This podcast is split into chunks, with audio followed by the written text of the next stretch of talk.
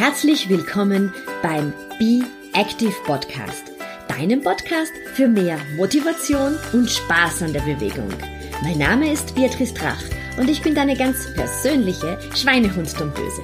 Und jetzt viel Spaß mit dieser Episode.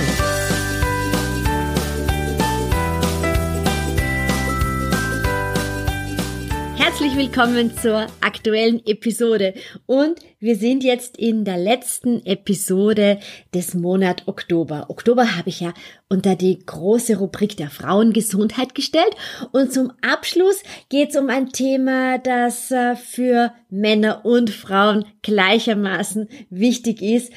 Und zwar um unser Herz. Und zwar ganz im Speziellen um das Herz und den Sport.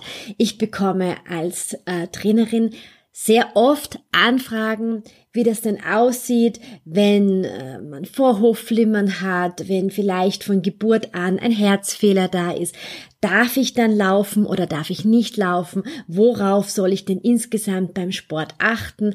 Wie sieht das aus, wenn ich Infektionskrankheiten gehabt habe? Wie lange mache ich dann eine Pause oder wie schnell starte ich wieder, um ja nicht ähm, in die gefürchtete Herzmuskelentzündung zu kommen?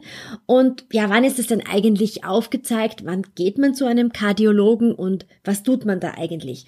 Und was lag da näher, als einen tollen Kardiologen zu mir einzuladen und mit ihm genau diese Themen zu besprechen. Aus aktuellen Anlass haben wir natürlich auch über das Thema Covid-Infektion und eventuelle Langzeitfolgen ähm, gesprochen. Der Dr. Stefan Pfaffenberger, den ich mir eingeladen habe, hat nämlich in seiner Ordination in den letzten Monaten einige Covid-Patienten und Patientinnen zur Nachbetreuung ähm, gesehen und kann dazu auch noch einiges sagen. Wir haben dieses Interview ähm, im Rahmen meines Be Active, äh, meiner Be Active Facebook-Gruppe aufgezeichnet und du kannst dir jederzeit auch noch gerne dieses Video in der Gruppe nachschauen. Das ist die meine Be Active Facebook Gruppe. Den Link findest du auch in den Show Notes. Da kannst du dir uns beide sozusagen noch anschauen, beziehungsweise du siehst dann auch noch ein Bild von der Uhr, über die der Dr. Pfaffenberger spricht. Aber lass dich jetzt einfach mal überraschen. Hör dir dieses Interview an und wenn du möchtest, eben dann schau es dir auch an. Wie immer, ich freue mich sehr über dein Feedback und bleib gesund. Hallo Stefan, vielen Dank, dass du heute zu Gast hier bei uns in der Gruppe bist. Du Hallo Beatrice, danke für die Einladung. Du bist Kardiologe in Wien. Bei uns ist heute, also für all jene, die aus Österreich zuschauen, wir haben heute Nationalfeiertag. Umso lieber, dass du dir die Zeit genommen hast am Freitag. Ja. Und zwar, wir wollen heute, ja, um dein Hauptthema geht's um das, um das Herz. Und zwar um unserer beider Themen, von deiner Seite das Herz, von meiner Seite der Sport. Warum ist es so wichtig, ähm, für unser Herz Sport zu machen? Was macht Sport eigentlich mit dem Herzen? Ja, das, ich glaube, der, der Punkt ist, also wir, wir sollten ja alle eigentlich ständig, wir machen immer das Falsche, ne? wir sollten eigentlich ständig Zebras jagen und sitzen halt die ganze Zeit vor dem Computer und am Abend am Sofa. Ne? Und äh, das, das müssen wir einfach verstehen, dass unser Körper in Bewegung sein soll und muss. Ja? Und ähm, wenn er das nicht ist, dann geht es dem Körper einfach nicht gut. Ja? Und ähm, das Problem ist, wenn wir eben nicht in Bewegung sind, dann kommen diese Zivilisationskrankheiten daher. Ja? Und das ist eben knapp bei Österreichern eben knapp die Hälfte Herzinfarkt und Schlaganfall. Und das sind die Krankheiten, mit denen wir uns herumärgern müssen und herumschlagen müssen und die wir aber auch verhindern können. Ja? Und äh, der Sport, der hilft uns, die Risikofaktoren zu reduzieren, die diese Krankheiten auslösen. Ja?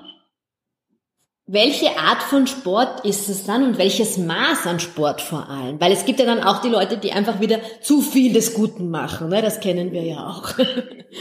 Ja, wobei, das ist halt sozusagen, also da kann man natürlich, da gibt es Guidelines, die sagen, mach es dreimal pro Woche, fünfmal pro Woche, halbe Stunde, dreiviertel Stunde. Das ist gar nicht so entscheidend. Das ist also regelmäßig einfach den Sport machen, das ist wirklich das, das Wichtigste. Also sozusagen, wenn ich dann zu viel Sport oder so mache, das ist dann schon ein Luxusproblem. Ja. Wichtig ist halt wirklich dieses zumindest halt dreimal pro Woche was machen. Die neuen Guidelines sagen jetzt fünfmal pro Woche, aber ja. ähm, Also 150 Minuten sind das. Also die österreichischen Bewegungsempfehlungen sagen 150 Minuten und ja, man kann sich die halt dann aufteilen.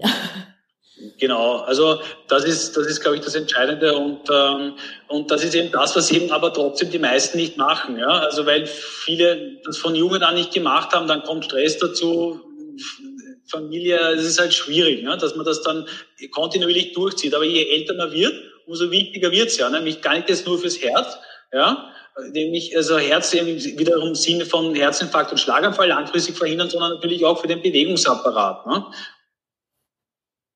Und auch für die Psyche. Ja. Genau, also wenn, wenn man da sozusagen ein bisschen ins Detail gehen will, ja, die Psyche, also äh, die, die Risikofaktoren, die, die Herz-Kreislauf-Risikofaktoren sind ja ein hoher Blutdruck, ja, Zuckerkrankheit, der Cholesterinspiegel und das Rauchen. Und da, da, diese, diese Krankheiten stehen ja für, für, für anderes. Ja? Zum Beispiel der hohe Blutdruck steht ja auch für Stress. Ne? Mhm. Der kommt ja durch, durch, durch vermehrten Stress zustande. Und wie du selbst weißt, wenn du eine Runde joggen gehst, dann äh, dann kommt er einfach runter. Ne? Dann wird der Stress einfach irgendwie abgebaut und, und, und natürlich wirkt das dann auch gleich auf den Blutdruck und auf den Cholesterinspiegel und natürlich wird auch im Stoffwechsel die, der Zucker wird besser in die Zelle hineingeholt. Also äh, auf allen Ebenen wirkt er dann sehr positiv natürlich der Sport. Wie sieht das aus? Weil das war auch eine Frage, die an uns gestellt worden ist und interessiert mich jetzt auch persönlich altersbedingt. Ähm, Menopause und kardiovaskuläre Erkrankungen. Soweit ich in Studien gelesen habe, gibt es ähm, hier dann ein erhöhtes Risiko für uns Frauen, oder? Ja, genau. Also das ist, ähm, also das äh, ist einfach mit der Menopause ist vor allem der Blutdruck. Das ist sozusagen, das ist überhaupt die häufigste Erkrankung. Ne? Und ähm, und die trifft bei den 50-Jährigen tatsächlich schon jeden zweiten Österreicher. Bei den 60-Jährigen sind 60 Prozent. Ja? Und äh, der häufigste Satz in meiner Ordination, den eine Frau sagt, ist ja, ich hatte früher immer niedrigen Blutdruck. Ne? Das sagt schon alles. Also die Frauen haben immer niedrigen Blutdruck und mit der Menopause, dann macht das plötzlich so einen eine Aufwärtsbewegung und, und, äh, und dann, dann steigt er eben an. Ja? Und, mhm. und das Problem mit hohem Blutdruck eben, dass man den häufig einmal nicht spürt. Ja? Und, und deswegen muss man wirklich um die Menopause herum da aktiv hineingehen ja? und, und den wirklich messen und schauen, dass dann nicht äh, unentdeckt irgendwas im Gange ist. Ne? Mhm, mhm. Wie kann ich damit sportpräventiv arbeiten? Schwierig. Ja? Also das ist, also hoher Blutdruck kann, ich, ich habe auch Marathonläufer, die hohen Blutdruck haben. Ja? Also hoher Blutdruck ist eben nicht nur äh, das Bewegungsmanko, da kommen auch genetische Faktoren dazu, die Ernährung und auch Faktoren, die man eigentlich so gar nicht kennt. Ja? Insofern, äh, äh, es ist sicher besser, wenn man was macht, aber es ist keine Garantie, dass man nicht trotzdem hohen Blutdruck bekommen kann, ja, leider, ja. Ja, ja, ja. Ähm, was ist denn für den Sport, also was ist ein, ein, ein Grund, dass man, also ein Herzgrund, dass man keinen Sport machen soll. Also worauf soll man da aufpassen? Weil ich werde sehr oft gefragt, ähm, Vorhofflimmern in der Familie oder selber Vorhofflimmern ähm, gehabt oder diverseste ähm, Herzerkrankungen, die seit frühester Kindheit da sind. Worauf muss ich da aufpassen? Ähm, ja, das ist halt eine sehr individuelle Frage. Ne? Es gibt ja ganz viele verschiedene Herzerkrankungen.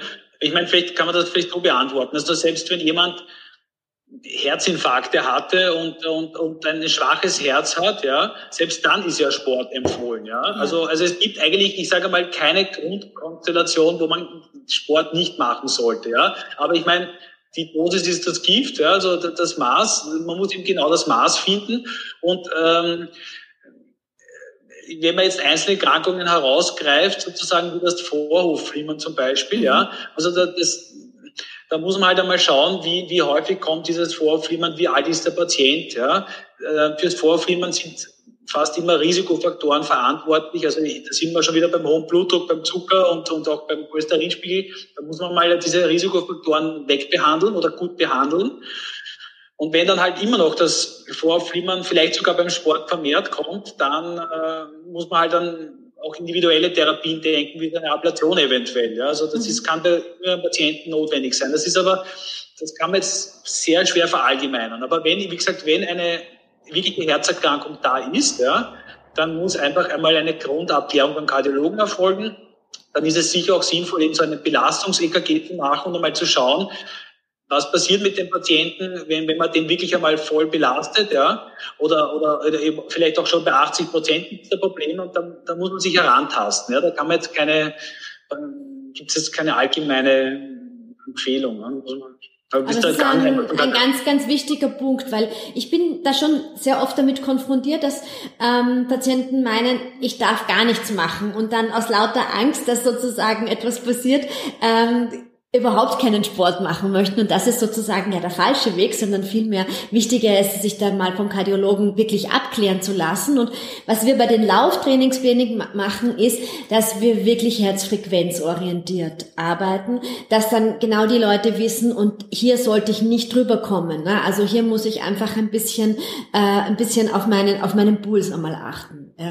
Also ich glaube, da gibt es zwei Punkte. Das, das eine ist, also man muss wirklich äh, man sollte einfach auch auf seinen Körper horchen. Ja? Also das ist etwas, was viele vielleicht gar nicht mehr so können. Aber mhm. also einfach, äh, wenn ich wenn ich loslege und einen Sport mache, so dann nicht gleich, also das machen ja viele Hobbyläufer leider falsch, die rennen ja immer zu schnell, ja. Fast jeder, ja. Nicht auf, sondern ab. Und, und dass man eben nicht, dass man einfach wirklich da auf seinen Körper horcht. Was, gibt, der gibt ja eh immer Signale, egal welche Krankheit ich jetzt habe, wie schlecht und wie gut sie ist. Ja. Und, und, und sagen wir, wenn man natürlich dann das regelmäßig betreibt und, und halt auch gewisse Ziele formuliert beim Sport, dann ist es natürlich wichtig, dass man jemanden wie dich kontaktiert, der halt äh, deine Strategie aufbaut, ja, weil also so einfach ist es dann nicht, dass man, dass man da wirklich genau diese, diese, diese Trainingsmuster, das, da braucht einfach einen Coach, ja. Wie sieht das aus, wenn, also viele machen natürlich parallel zum Ausdauertraining ein Krafttraining, was ja auch wirklich extrem gut für den ja. Körper ist. Ähm, empfiehlst du, dass man beim Krafttraining zum Beispiel, also wenn ich jetzt ein Patient bin, wo ich einfach weiß, ich habe eine kardiale Vorgeschichte, dass ja. man hier auch mit einem Pulsgurt trainiert und sich hier auch mal ein bisschen schaut, ähm, wie die Spitzen ausschauen? Absolut. Also das ja. ist, also man kann das ja, das kann ja auch jeder theoretisch selbst für sich ausrechnen. Also wenn man jetzt, sagen wir jetzt nicht unbedingt eine schwere Herzerkrankung hat, aber einfach fürs Training einmal, da kann man ja diese, diese Carbonenformel, die kann jeder auf Wikipedia googeln. Die Carbonenformel, da kann man mal überschlagsmäßig einmal schauen, in welchen Frequenzbereich sollte ich trainieren. Das ist ganz simpel, ja. Und, ähm, Weil du über den Ruhepuls gehst und den Ruhepuls kann man eigentlich ganz einfach messen. Ja. Genau, also den, ja, also sagen wir so, das ist halt der Puls, der, das ist nicht unbedingt der, wenn ich mich am Nachmittag einmal fünf Minuten hinsetze, sondern der, den, also das ist einfach der niedrigste Puls, den der Körper erreicht. Und wenn man halt in der Früh aufwacht, dann ist man wahrscheinlich am nächsten dran. Ne? Ich sage immer, bevor man aufs Klo geht, weil in dem Moment, wo man schon einmal zum Klo gegangen ist, ist schon mal der Puls ein bisschen höher. Wo, wobei, auch, wobei auch viele Leute haben ja diese ähm, also Pulsuhren, ne? ja. ne? also das ist zum Beispiel eine, ja genau. Und ähm, die speichern ja meistens eh dann, wenn man in der Früh aufsteht, die letzten Stunden ab, wie der Puls war. Und dann kann man ja auch nachschauen, wo ist denn jetzt mein tiefster Puls, Puls gelegen, ist ganz simpel. Ja, dass man es einfach auch mal über Nacht trägt, oder? Und sich dann halt genau. einfach mal den, den, den, den Durchschnittswert ähm, und dann, ausrechnet. Genau, und da kann man sich dann anhand dieser Carbonenformel, kann man sich selbst einmal äh, sozusagen überlegen, wo könnte ich da trainieren. Aber natürlich, wenn man Ambitionen hat und dann schon noch regelmäßig was machen will und was wirklich die Kondi aufbauen will, dann braucht man, glaube ich, wirklich einen... Eine Austestung. Oder ja. einen Coach oder ja. ja. der einen da hilft und mit dir austestet oder da irgendwie ein Programm vorgibt. Ja. Also wir testen dann wirklich die annähernd maximale Herzfrequenz aus und von der rechnen wir dann halt die runter. Aber mir ist einfach auch wichtig zu sagen, eben ein Hobbysportler, der auch in die Kraftkammer dazu geht, dass ähm, man hier auch so ein bisschen ähm, mal schaut, wie schaut es dann eigentlich mit meinem Puls aus, oder? Also die Kraftkammer ist generell, Kraft, also gerade bei älteren Leuten ist natürlich äh, das sehr gut, wenn man die, die Muskeln, also die auch Oberkörper was macht, das ist super, ja. Auch, auch für Diabetiker zum Beispiel. Ja. Mhm. Äh, was halt nicht so gut ist, ist, wenn ich in die Kraftkammer gehe und ich will dann halt zweimal die 150 Kilo Handel aufheben. Ne? Das, das, mhm. also, mhm. das, das bringt also das, dieses völlige Aufblasen und nur auf maximal, das ist natürlich nicht gut. Auch da gilt halt immer auf, Ausdauer gehen. Ne? Ja, ja, ja, ja. Also es geht wirklich einfach um eine, um eine schöne Balance, ne, dass man das äh, hat. Ja, genau. Stefan, ich wollte dich auch noch fragen, Thema Covid. Ja. äh, in aller Munde und wir können es nicht wegdiskutieren, dass wir alle immer mehr äh, Menschen kennen, die eine, eine Covid-Infektion durchgemacht haben. Und ich mhm. weiß, dass du auch zur Nachbetreuung einige Patienten hattest. Und ja. äh, wir wissen immer wieder so, ja, Thema Herzerkrankungen oder Folgeerkrankungen von Covid. Ähm, was kannst du dazu sagen? Naja, es ist so, äh, offenbar ist es so, dass oder Patienten kommen und hatten das halt zwei, drei Monate vorher und die äh, kommen dann eben nicht auf ihre 100% Leistung. Ja? Und ähm, natürlich äh, dann, dann überlegen die, ist es jetzt die Lunge, eben das eigentlich das erste, das Hauptzielorgan natürlich, was man jetzt kennt, und, oder, oder ist es das Herz, ne, weil ich habe keine Leistung. Und ich, ich schaue mir dann halt das Herz natürlich an und äh, finde aber meistens nichts. Ja? Also ähm, aber natürlich sagen wir, wenn man nichts findet am Herz, dann kann das auch kein großes Problem sein. Also wenn man sozusagen dann, man kann eine Blutabnahme machen, überprüfen, ob die Herzwerte alle in Ordnung sind, ja, dass da kein, kein Schaden am Myokard ist.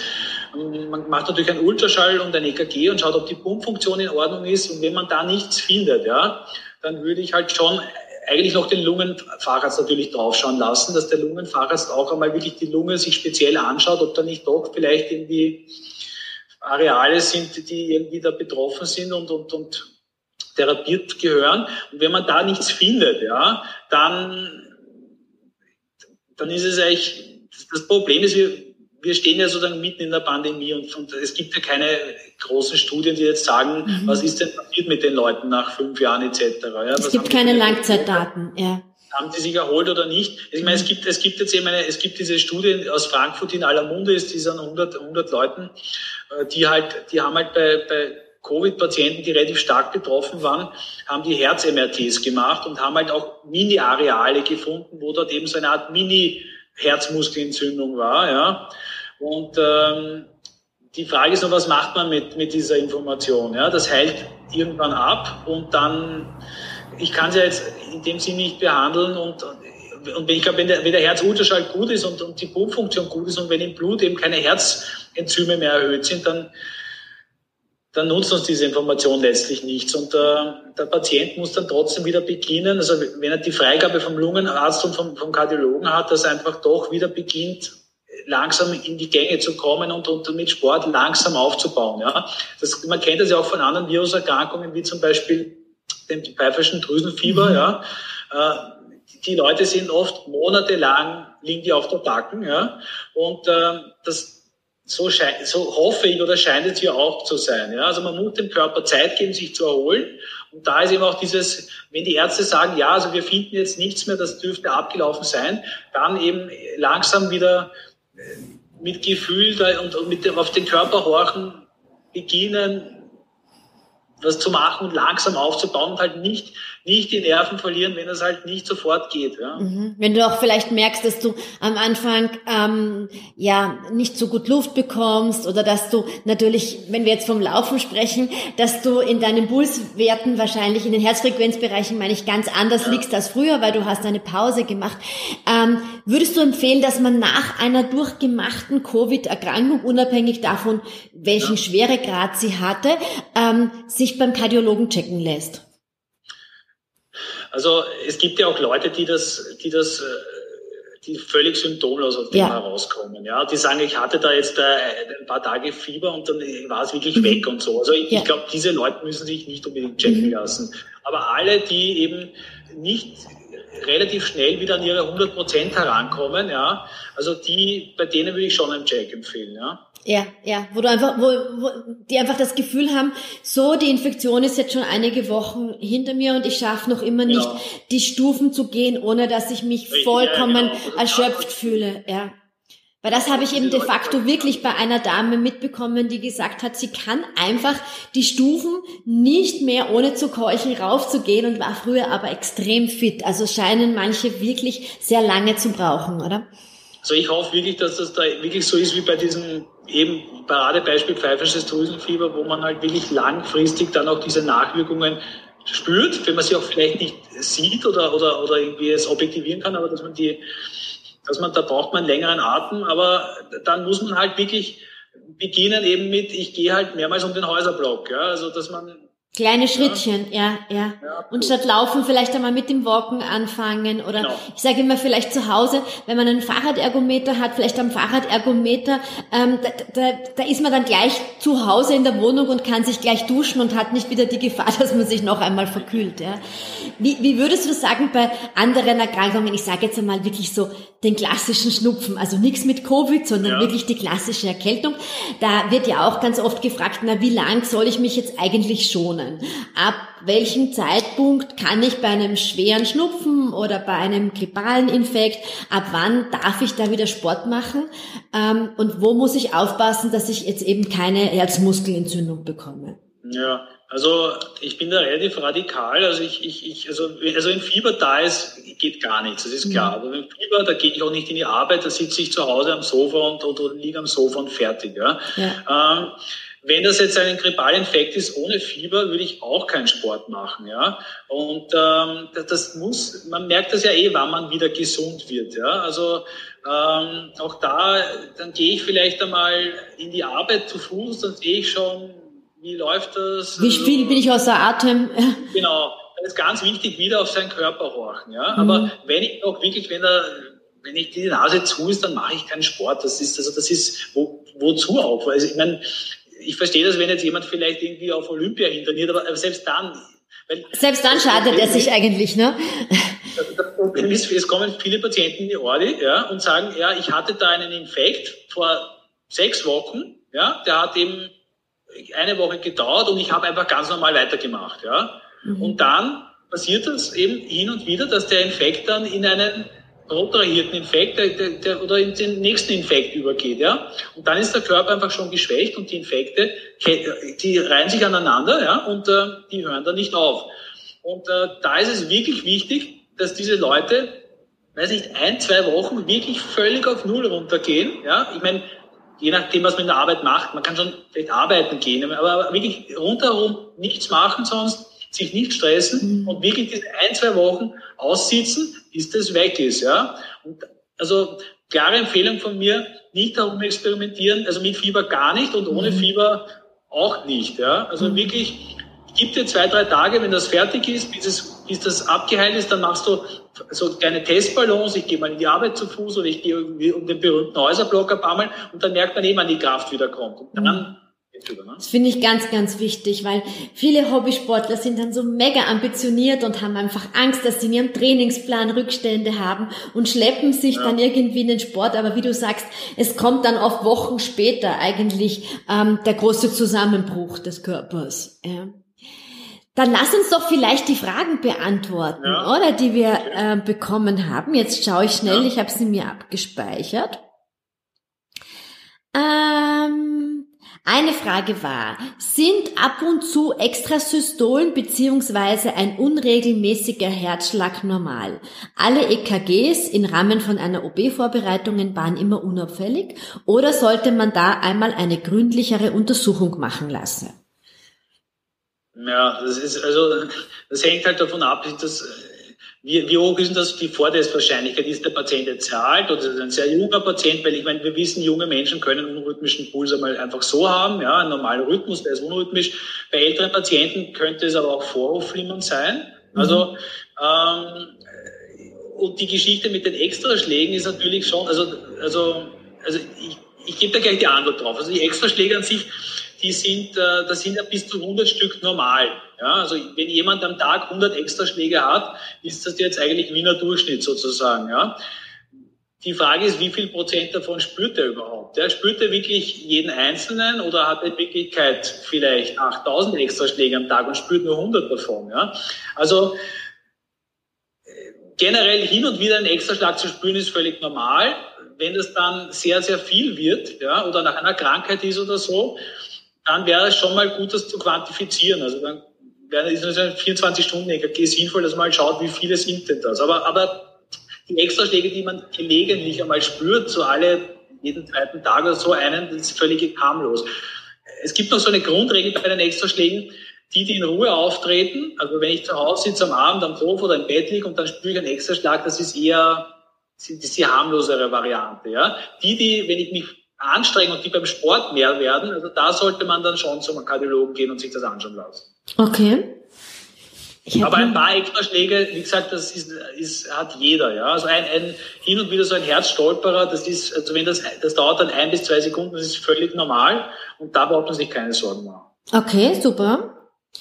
Eine Frage war, ich habe gehört, wenn man verkühlt ist und nur Kopf und Hals betroffen sind und man sich fit fühlt, kann man Sport machen. Wenn es unterhalb von Halsbeschwerden gibt, dann nicht, weil es sonst aufs Herz geht. Stimmt das?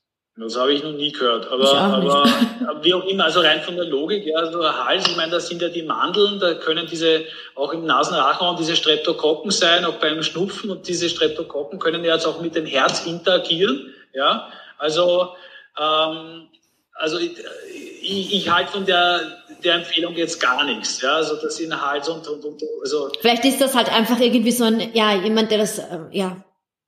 Also ich würde, wie gesagt, was ich vorher gesagt habe, wenn man krank oder verkühlt ist, einfach, ja, Pause machen. Ich habe hier eine Frage.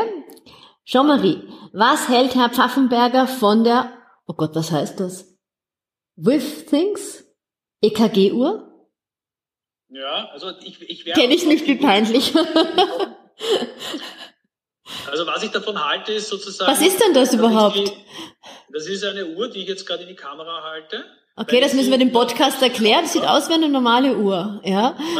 Ich, ich, vielleicht kann ich sie noch besser reinhalten. Schaut aus wie eine normale Uhr, ja, und ist sozusagen das, das Pendant zur iWatch, ja. Ja. Äh, worum geht's bei diesen Uhren, ja? Ähm, das, das Problem ist, dass es kommen immer wieder Leute in die Ordi und sagen, ich habe Herzrasen, ich habe eine Rhythmusstörung, ja. Gut, was machen wir jetzt? Sage ich, es gibt ganz viele Arten von Herzrhythmusstörungen, von ganz harmlos bis äh, super gefährlich, ja. Ähm, der nächste Schritt oder das, was man in den Ordis klassischerweise immer gemacht hat, war, nach meinem 24-Stunden-EKG, ja. Dann wissen wir ja, was es ist, ja. Und dann passiert fast immer Folgendes, der Patient sagt, ich habe das sechsmal pro Woche, die Herzrhythmusstörungen.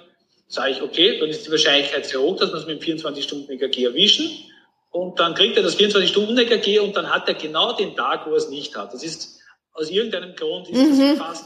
Wie ja. beim Zahnarzt, dass man dann keine Zahnschmerzen mehr hat. Genau. Und dann zahlt man, zahlt man halt immer wieder für dieses 24-Stunden-EKG und, und, und wie es der Teufel so will, das ist halt jedes Mal nicht drauf. Ne? Und ähm, die, die Antwort auf diese Problematik ist eben äh, diese Withings-Uhr oder die iWatch. Die sind wirklich super, diese Dinger. Ja? Die Technik ist ausgereift. Also was ist das? Das sind eben keine Pulsuhren, ja? wie, wie man beim Sport verwendet, sondern ja. es ist richtig eine EKG-Uhr. Ja? Die iWatch für die Apple-User und die Withings-Uhr für die Android-User. Ja? Die können sozusagen dann immer, die haben die Uhr einfach oben und können jederzeit ein EKG aktivieren. Das schreibst du 30 Sekunden dein eigenes EKG so oft du willst, wann du willst, ja, und ähm, kannst dann per Knopfdruck, das wird aufs, aufs, aufs Handy übertragen und dort kannst du ein PDF draus machen und das kannst du einfach den Arzt schicken. Ja. Cool. Ich habe Patienten, die haben 20 Jahre lang irgendwelche Rhythmusstörungen oder Extraschläge oder Herzrasen gehabt und nie wurde das irgendwie gefunden. Die sind in die Ambulanz gefahren, die kommen in die Ambulanz hinein, der Arzt legt das EKG an, in dem Moment hört das auf. Man findet es nicht. Ja? Mhm. Und äh, die haben jetzt diese Uhr und damit können die alle diese Rhythmusstörungen klären. Ne? Du schreibst dir einfach selbst dein EKG, kinderleicht, und ähm, übermittelst das dann dem Kardiologen oder druckst das aus oder bringst das in die Ordination mit und dann wissen wir, welche Art von Herzrasen und Rhythmusstörung das ist und dann können wir punktgenau therapieren. Oh, ich danke für die Frage auch. Also ich wusste das gar nicht. Super. Es ist so, dass vielleicht, wenn man zu der Withings-Uhr noch einmal kurz geht, weil ich wirklich ein großer Fan davon bin. Das ist wirklich ein super Ding, ja. Die Withings-Uhr, ich halte sie noch mal näher ran, ja. Ähm, die hat den Vorteil, also die iWatch, äh, das Problem ist, jetzt gibt es die iWatch 6 schon, die 6er, und die kostet halt um die 450 Euro, ja. Also recht teuer. Mhm. Ähm, und wenn du die Withings-Uhr hast, die kostet um die 100 Euro. Und die Withings-Uhr kannst du nicht nur für die Android-Handys verwenden, sondern sogar auch für die Apple-Handys. Ja? Ach so, das heißt, also, es ist mit beiden äh, kompatibel. Genau, also die Withings geht für alle ja, und Super. macht genau mhm. dieselbe Qualität. Ist halt nicht ganz so, vielleicht nicht so stylisch und du kannst mit der Uhr jetzt nicht äh, telefonieren oder SMS hineinreden oder so, aber ja, aber den Zweck, also den sie erfüllen sollte, den erfüllt sie einfach. Genau, also alle Leute, die eben Herzrasen haben, immer wieder minutenlang komische Sachen spüren, Rhythmusstörungen, kauft euch diese Uhr, nehmt es auf und zeigt es her. Ja, da war die Frage, wie schreibt man diese Uhr? Warte, ich habe das sogar, weil ich gewusst habe, die Frage kommt. Wilfrings ja. EKG-Uhr. Großartig. Noch nie davon gehört. Ich bin beeindruckt. Ja, die waren früher, da war Nokia beteiligt. Da, ah, okay. Ja. ja. Eine Frage bezog sich auch auf die Wechseljahre. Eine Frau 50 sehr fit, ähm, hat seit zwei bis drei Wochen das Problem, dass sie ab und zu Unruhe hat, dabei sehr schnellen Puls und unregelmäßigen Herzschlag. Ich glaube, das passt zu dem, was wir vorher besprochen hatten. Das war vorher noch nie. Der Arzt hat ein Langzeit-EEG gemacht, Echo und, und, und. Es ist alles in Ordnung und der Arzt sagt, es kommt von den Wechseljahren. Die Frage ist nun, wie sie das mit dem Laufen macht. Sie macht sich äh, Sorgen, dass sie ihr Herz durch das Laufen schädigt oder ob sie da auf irgendwas extra achten soll. Äh, ihr Ruhepuls liegt bei 55 bis 60. Also ich, ich glaube ja, dass die, die ich habe diese Frage, glaube ich, die war vorher dabei, nämlich ob, ich glaube, dass die das eben nicht äh, in dem der in dem 24 Stunden KG war das eben nicht aufgezeichnet. Äh, also also der natürlich kann man jetzt einfach annehmen und sagen, die Frau, die in, in der Menopause und und da kann man was spüren, da hat man mal schnelleren Puls oder, oder Wallungen oder man fühlt sich nicht so gut. Aber auch wieder aufnehmen, wenn du das hast, ja, wenn das Problem da ist, mit der Uhr aufnehmen, ja. weil das war, glaube ich, gut auf diesem 24-Stunden-EKG drauf. Und dann weiß man erst, wovon wir wirklich sprechen, ja. ja, ja. Äh, und wenn, wenn die Aufnahme, ja, wenn, wenn die Patientin das hat, ja, und die Uhr zeigt dann wirklich während der Aufnahme einen ganz normalen Rhythmus an, ja, dann sind es die Wallungen oder dann ist es halt ungefährlich, ja. ja, ja. Aber wer weiß, vielleicht hat die ja irgendeine spezielle Herzrhythmusstörung zu der ja. Zeit. Okay. Und, ähm, also, also wäre auch die Empfehlung die Uhr, ja? ja. Natürlich die Uhr. Die Uhr löst extrem viele Probleme, ja. ja. Und ähm, das Problem ist, in vielen Ordinationen ist die Uhr natürlich nicht sehr beliebt, weil ja die Uhr sozusagen diese 24-Stunden-EKGs ersetzt. Ne? Und die, okay. eine, eine, die waren eine gute Geld, sind eine gute Geldquelle und werden gut refundiert, aber was soll man machen? Ich meine, wir sind im Jahr 2020 und immer 1970. Ja? Also, genau. ja, aber es hilft doch auch den Arzt letztendlich, oder? Weil man halt ähm, viel genauer mit dem Patienten dann weitermachen kann. Das ist doch sehr hilfreich.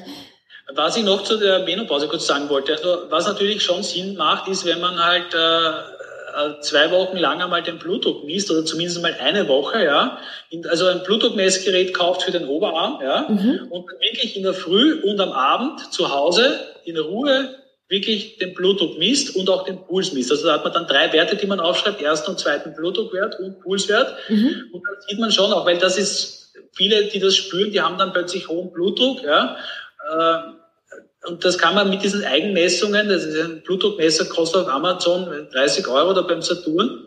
Den sollte man zu Hause haben wie ein Fieberthermometer, den bestellt man sich einfach oder kauft ihn sich und, und dann macht man mal so eine Messtabelle und, und dann sieht man ja, vielleicht ist das Unwohlsein in Wirklichkeit über den hohen Blutdruck gekommen. Ja. Mhm, mhm. Wenn der Puls 55 bis 60 ist, ich glaube, da ist eigentlich kein Problem. Ne? Das ist mhm, mhm, mhm. Aber super, das sind gute, super Tipps, dass man, dass man da einfach ein bisschen genauer ähm, drauf achtet. Ja. Dann ist eine Frage, äh, was ist empfehlenswert, wenn man unter starker Belastung Extrasystolen hat, ohne Symptome? Also generell, das haben wir vorher kurz, glaube ich, schon angesprochen, dass wenn man, also die, die, die, die harmlosen Extrasystolen sind ja eher so die, die in der Ruhe kommen, ja. Die Frage ist jetzt, ob die Patientin diese Extrasystolen werden die wirklich mehr unter Belastung oder hat sie die in Ruhe noch viel mehr?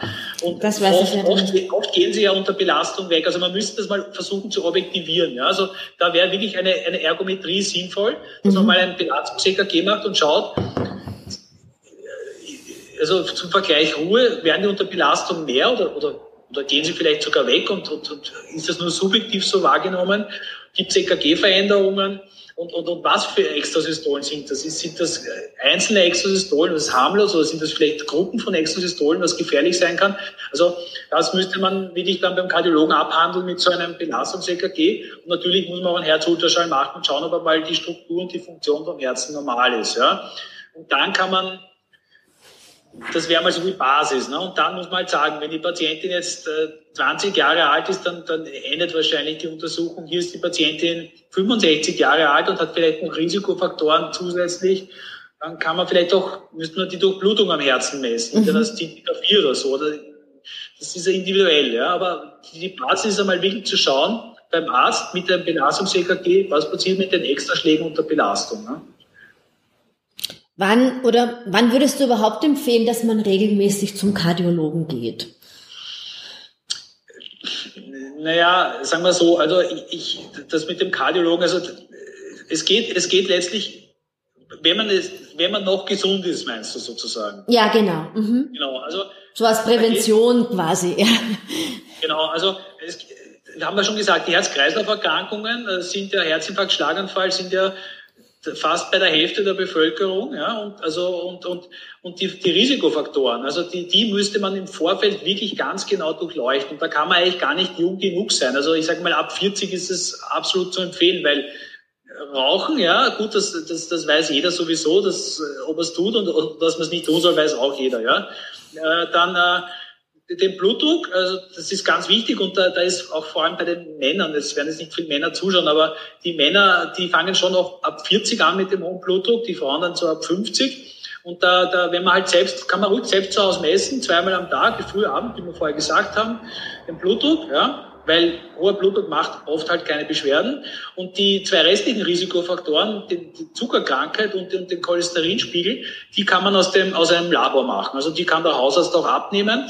Und äh, das ist sicher ab 40 sinnvoll, ja, dass man das, äh, diese, diese, diese vier Parameter durchgeht und, und, und schaut, ob, ob ich ein erhöhtes Risiko habe oder nicht. Ja. Und ähm, ähm, dieses Risiko spiegelt sich dann in einer Zusatzuntersuchung noch wieder. Die, das ist der Ultraschall von der, von der Karotis, also von der Arterie von den Halsgefäßen, mhm. weil die, die Herzinfarkt und Schlaganfall sind ja letztlich Gefäßerkrankungen. Ne? Also, wenn man das kurz erklären kann. Also wir kommen auf die Welt und unsere Gefäße fangen an zu altern. Die werden einfach mit der Zeit kaputt. Ne? Genauso wie die Haut altert. Ja? Und ähm, die Gefäße altern halt vor sich hin und je nachdem, wie viele Risikofaktoren man hat, wird dieser Alterungsprozess entweder beschleunigt oder eben auch nicht. Ja? Und deswegen ist es so wichtig, dass wenn man Risikofaktoren identifiziert, ja, dass man die dann ausschaltet, damit dieser Alterungsprozess gebremst wird und Herzinfarkt und Schlaganfall möglichst spät erst auftauchen, ja, mhm. oder oder gar nicht. Ne? Und ähm, der Karotis-Ultraschall, der kann uns eben zeigen, wo sich die Gefäße auf dieser Reise befinden. Ja? Sind die Gefäße schon angegriffen und verändert, dann muss ich die Risikofaktoren extremst aggressiv behandeln. Wenn die Gefäße völlig normal sind, kann man sich eher entspannen. Ne? Aber ich mache das ja sehr häufig in der Ordi und das ist wirklich so, dass man erstaunt ist. Also es gibt auch schon 35-Jährige, die Gefäßveränderungen Ich wollte gerade sagen, oft sind das wirklich Leute auch unter 40, wo man hier schon Veränderungen ja. sieht, oder? Schauen wir mal, ob hier noch Fragen kommen. Ja. Jemand hatte einen schlechten Empfang. Aber gut, das liegt dann an dem jeweiligen User. Unsere, unser Empfang ist, glaube ich, ganz gut. Oh je, er wird bei einem Ja, aber das liegt dann halt oft am Internet quasi in den einzelnen Wohnungen.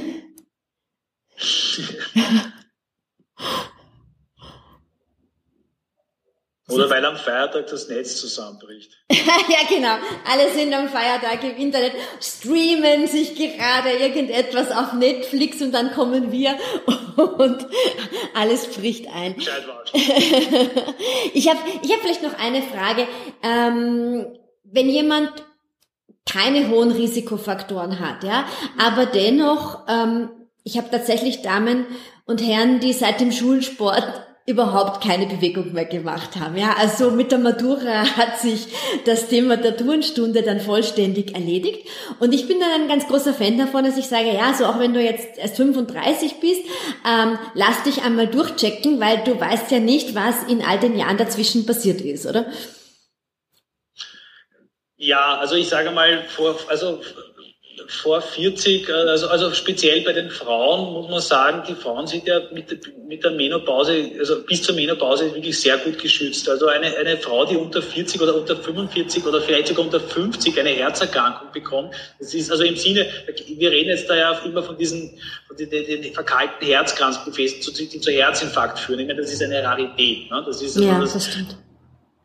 Aber natürlich, man kann auch schon bei jungen Frauen äh, Veränderungen in den Halsgefäßen eventuell feststellen. Also auch da, äh, also die, die Idee natürlich, wenn jemand ich meine eben, wenn man dann anfängt zu sagen, ich möchte jetzt laufen, ich möchte wettkampfmäßig laufen, dann hast du ja, ja doch ein bisschen mehr Belastung. Immer wenn, also immer wenn sozusagen jetzt nicht nur ich, ich jogge jetzt mal ein bisschen Brat auf und auf, sondern im Wettkampf, also dann ist immer, glaube ich, aus meiner Sicht ein EKG und ein Herzultraschall mhm. extrem wichtig. Mhm. Ja, weil der Extremfall sind ja, was wir alle kennen, diese Fußballer, die dann umfliegen. Ja? Also, also wenn jemand das wirklich ernst will und da jetzt wirklich also von null sozusagen wirklich intensiv was machen will, dann ist mhm. natürlich ein, ein Check natürlich vernünftig. Mhm. Ja? Aber Herzerkrankungen bei Frauen sind also unter, in, in einem gewissen Alter, also bei jüngeren Frauen ist wirklich sehr selten. Ne? Wie sieht das bei den Männern aus, weil du die Frauen äh, explizit hervorhebst? Ja, also die, die, meiner Erfahrung nach ist das schon so, also um die 40 fängt da schon viel an. Ja? Also da gibt's also der hohe Blutdruck vor allem, das ist so ein,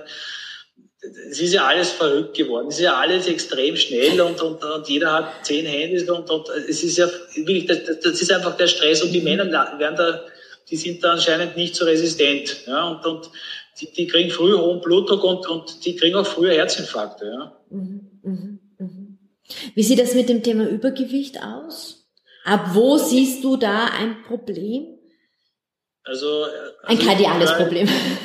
Also, also ja, ich meine, das, das drückt sich ja insofern in, indirekt über den Risikofaktor Diabetes und über auch über die über die, die Cholesterine aus. Ja, also mhm. das kann man sozusagen objektivieren, indem man dann schaut, wie, wie schaut denn der von, von dem aus. Aber natürlich Übergewicht ist nicht gut. Ne? Das ist also also das ist jeder sollte seinen Sport machen. Also das da geht es jetzt gar nicht so sehr nur um, um Herz-Kreislauf-Probleme. Ich meine, die, die, alle Leute, die kriegen ja dann alle später Hüften und Knien brauchen sie dann alle mit 60, 70. Das, also das geht ja auch extrem auf den Bewegungsapparat. Auf die also, Gelenke.